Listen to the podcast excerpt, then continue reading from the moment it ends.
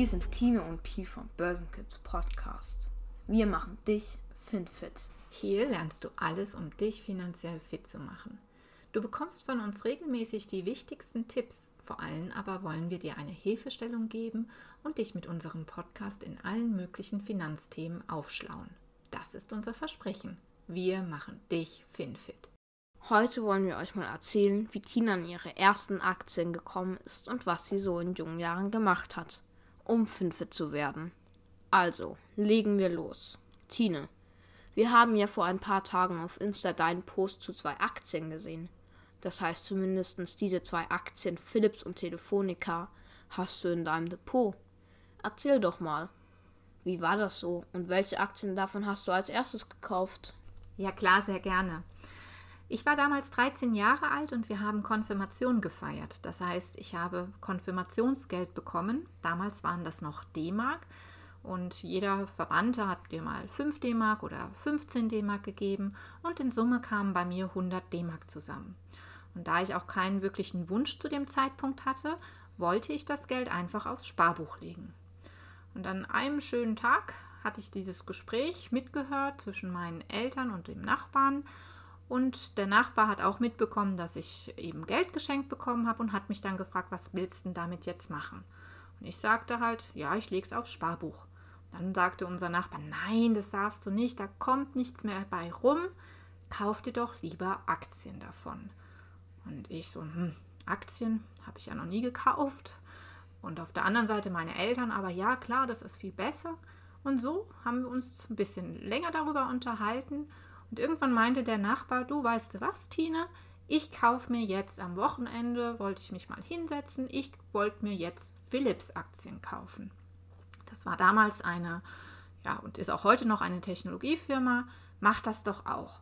Kauf dir doch auch mit deinen 100 D-Mark 10 Philips-Aktien. Damals waren die 10 D-Mark wert oder haben sie 10 D-Mark gekostet. Ich konnte mir also 10 Stück davon kaufen. Ja, das machte ich dann auf dem Rat meines Nachbarn hin, habe mir diese 10 Aktien gekauft und dann meinte er, so, und jetzt, Tine, lässt sie einfach mal ein paar Jahre liegen. Kümmerst dich nicht drum, bringt dir auf jeden Fall aber mehr als auf dem Sparbuch. So gesagt, getan. Immer nach ein paar Monaten oder Jahren hat er mich immer mal angesprochen und hast du deine Aktien noch? Und ich so, ja, klar, habe ich noch. Und er ist sehr brav, denn die Aktien sind auch ein bisschen nach oben gestiegen. Natürlich sind sie auch gefallen, aber der Trend ging definitiv nach oben. Irgendwann hat dann mein Nachbar seine Aktien verkauft, hat auch einen guten Gewinn damit gemacht, war auch ganz stolz und hat mich dann auch gefragt, und magst du nicht auch mal verkaufen? Und ich so, nee, brauche ich nicht, das Geld kann ich noch liegen lassen. Und so sind jetzt aus diesen 100 D-Mark oder umgerechnet 50 Euro, die ich damals in Aktien investiert habe, über 1300 Euro geworden.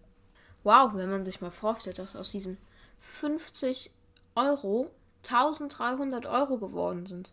Das ist echt krass. Mama, warum, warum hast du nicht mehr Geld da reingesteckt? Dann wären wir jetzt, hätten wir, hätten wir sehr viel Geld.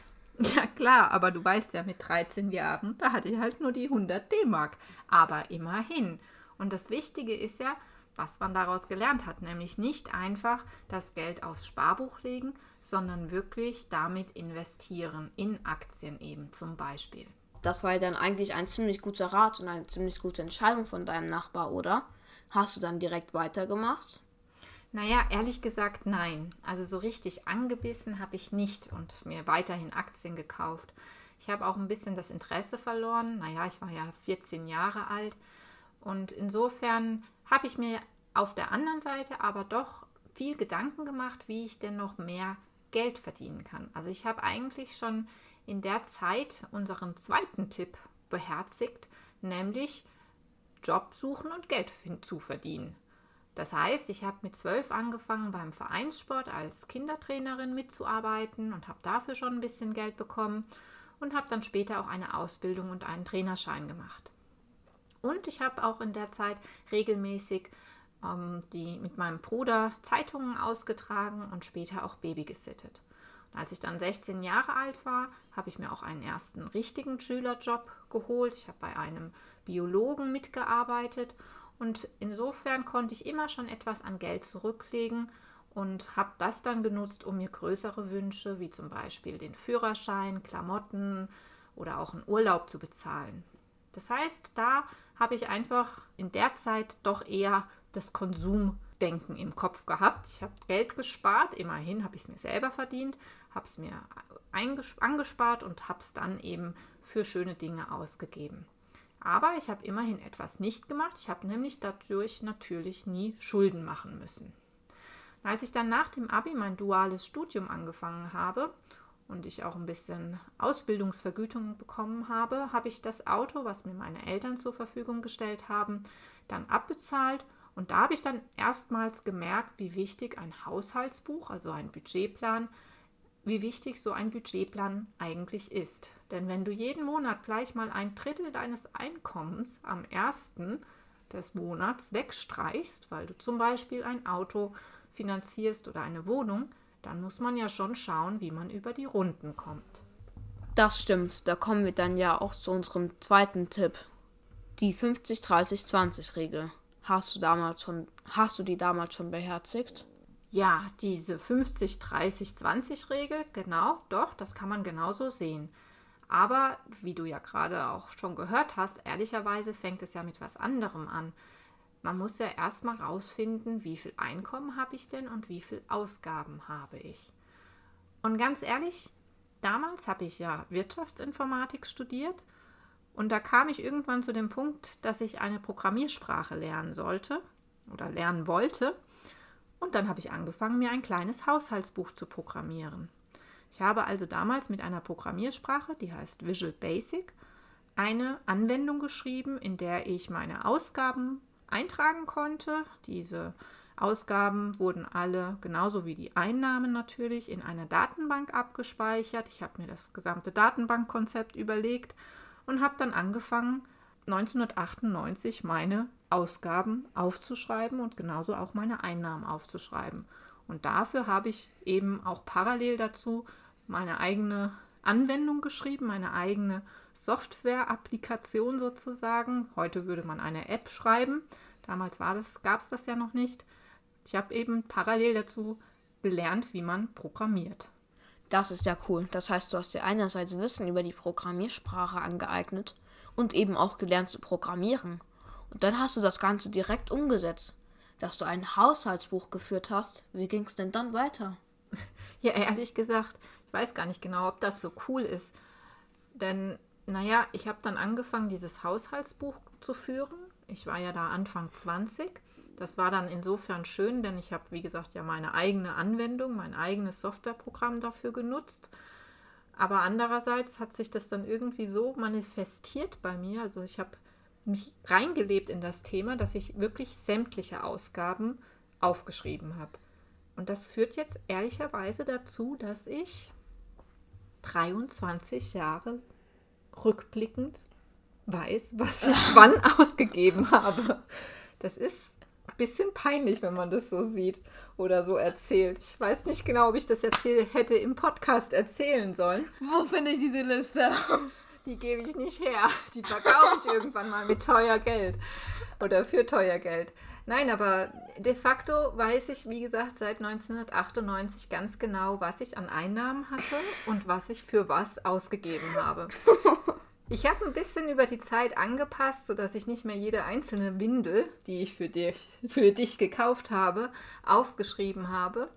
Aber ich weiß wirklich schon ganz genau, wie viel ich für Urlaub, Kosmetika, für Gesundheit zum Beispiel auch allgemein, für Arztrechnung, sonstiges ja, ich kann das alles ziemlich gut nachvollziehen. Und es ist so eine kleine, ja, so ein kleiner Tick geworden. Andere Leute rauchen oder haben sonstige komische Ticks. Ich habe halt den Tick, dass ich sämtliche Ausgaben und Einnahmen ziemlich genau aufschreibe.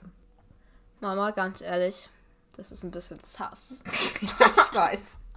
Also, lasst uns nicht darüber reden und vielleicht, ja, lasst uns nochmal zu einem anderen Thema kommen, denn ich habe, als ich Anfang 20 war, von meinem ersten Gehalt dann doch mal wieder Aktien gekauft.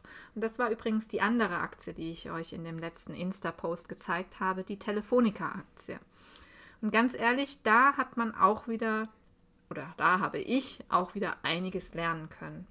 Denn ich war damals bei einem Bankberater und wollte mein gespartes Gehalt, was ich ein bisschen zusammengespart habe, investieren in Aktien. Dann dachte man sich, ja, geht man zu der Bank. Der Bankberater, der Filialleiter sogar, hat sich für uns Zeit genommen oder für mich Zeit genommen, hat sich äh, hingesetzt ins Hinterzimmer und hat mir Aktien verkaufen wollen. Und naja, ich habe mich damals nicht ganz vorbereitet, gebe ich ehrlich zu. Und ehrlicherweise hatte ich auch ein schlechtes Bauchgefühl, denn wir haben über SAP gesprochen, den großen deutschen Softwarekonzern, der damals auch schon sehr gut war. Und dieser Filialleiter, der wusste noch nicht einmal, was die SAP überhaupt macht. Und da war ich dann doch ein bisschen verunsichert oder dachte mir, nicht verunsichert, dachte mir so, hm, was ist denn das für ein Filialleiter, der damals diese Aktie nicht kannte. Naja, er hat mir dann Telefonica angedreht und ganz ehrlich, ich habe Telefonica zum absoluten Höchstpreis gekauft. Und diese 1500 Euro ungefähr, die ich damals investiert habe, naja, ihr habt es gesehen, die sind jetzt noch 300 Euro, glaube ich, wert. Und eigentlich ein, ein Totalverlust, wenn man das über die Jahre und die Bankgebühren sieht, die ich da rein investiert habe, Depotgebühren. Sprich, da muss ich sagen, hätte ich doch mal lieber auf mein Bauchgefühl gehört und wäre bei diesem Gespräch als ich gemerkt habe, dass dieser Bank- und Filialleiter überhaupt gar keine Ahnung hat, wäre ich doch lieber mal nach Hause gegangen. Wenigstens hast du bei den Philips-Aktien einen ziemlich großen Gewinn gemacht. Zurückblickend, was hättest du nochmal so gemacht und was nicht? Du meinst, was würde ich wieder so machen und was würde ich anders machen? Nun, ich glaube, was richtig gut war, ist, dass ich früh damit angefangen habe. Also ja, diese Aktien mit 13 Jahren zu kaufen und jetzt natürlich nach diesen zig Jahrzehnten sind sie einfach toll gestiegen. Auf der anderen Seite habe ich aber auch sehr früh mit einem Fondssparplan angefangen und auch den bespare ich noch. Da kann ich euch vielleicht beim nächsten Mal etwas mehr zu erzählen. Aber rückblickend, was ich anders hätte machen sollen oder wollen, ich hätte mir wirklich mehr Wissen aneignen sollen für Aktien und insbesondere für dieses Gespräch mit dem Bank- und Filialleiter. Ich habe damals 3000, 4000 Euro investiert, nicht nur in diese Telefonica-Aktien, aber ich bin ein bisschen blauäugig in dieses Gespräch reingegangen. Da würde ich sagen, definitiv vorher Wissen aneignen, um wirklich auch so ein Gespräch auf Augenhöhe zu führen. Und auf der anderen Seite, ich hätte wirklich auch auf mein Bauchgefühl hören sollen in diesem Gespräch, denn das hat mir damals wirklich schon gesagt, dieser Filialleiter, der hat keine Ahnung. Und ganz ehrlich, ein paar Wochen später hat er auch den Job verloren. Naja, das wären so meine Lessons learned aus dieser Zeit und rückblickend, was ich tun würde, um wirklich finfit zu werden und was ich vor allem ja auch dir mitgeben möchte, Pi, damit du ein bisschen was lernst und es vielleicht noch besser hinkriegst wie ich.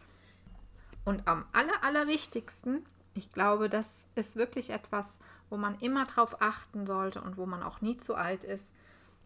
Bleib immer neugierig und versuch immer etwas zu lernen. Und ich glaube, da ist jetzt auch die beste Zeit. Der Umbruch in der Finanzwelt, die ganzen Kryptowährungen, die auf den Markt kommen, ETFs, die neuen Fonds, all das, das ist super spannend und da sollte man einfach mit wirklich Neugier und wirklichem Interesse herangehen. Nun ja, ein bisschen komisch fühlt es sich jetzt schon an, dass jeder mein Geheimnis kennt, nämlich dass ich seit fast 25 Jahren sämtliche Einnahmen und Ausgaben aufschreibe. Aber ich hoffe, ich habe euch auch ein bisschen die Angst davor genommen. Es ist nämlich ganz einfach möglich und gar nicht so schwer. Ich hoffe, ihr seid beim nächsten Mal wieder dabei. Bis dahin. Unser Podcast wird jeden Sonntag erscheinen. Hör uns gerne unter der Woche zum Beispiel auf dem Weg zur Schule. Wenn du nichts mehr verpassen willst, abonniere doch unseren Podcast, zum Beispiel bei iTunes oder bei Spotify. Oder komm auf unsere Homepage unter www.börsenkids.com und melde dich zu unserem Newsletter an. Und zum Abschluss noch eine Bitte. Wenn dir unser Podcast gefällt, schreib doch eine kurze Rezession auf iTunes und empfehle ihn an deine Freunden weiter. Du tust uns damit einen sehr großen Gefallen. Wir wünschen dir eine gute Zeit und freuen uns jetzt schon, wenn du bei der nächsten Folge wieder dabei bist. Bis dahin. Börsenkids, wir, machen dich finfit.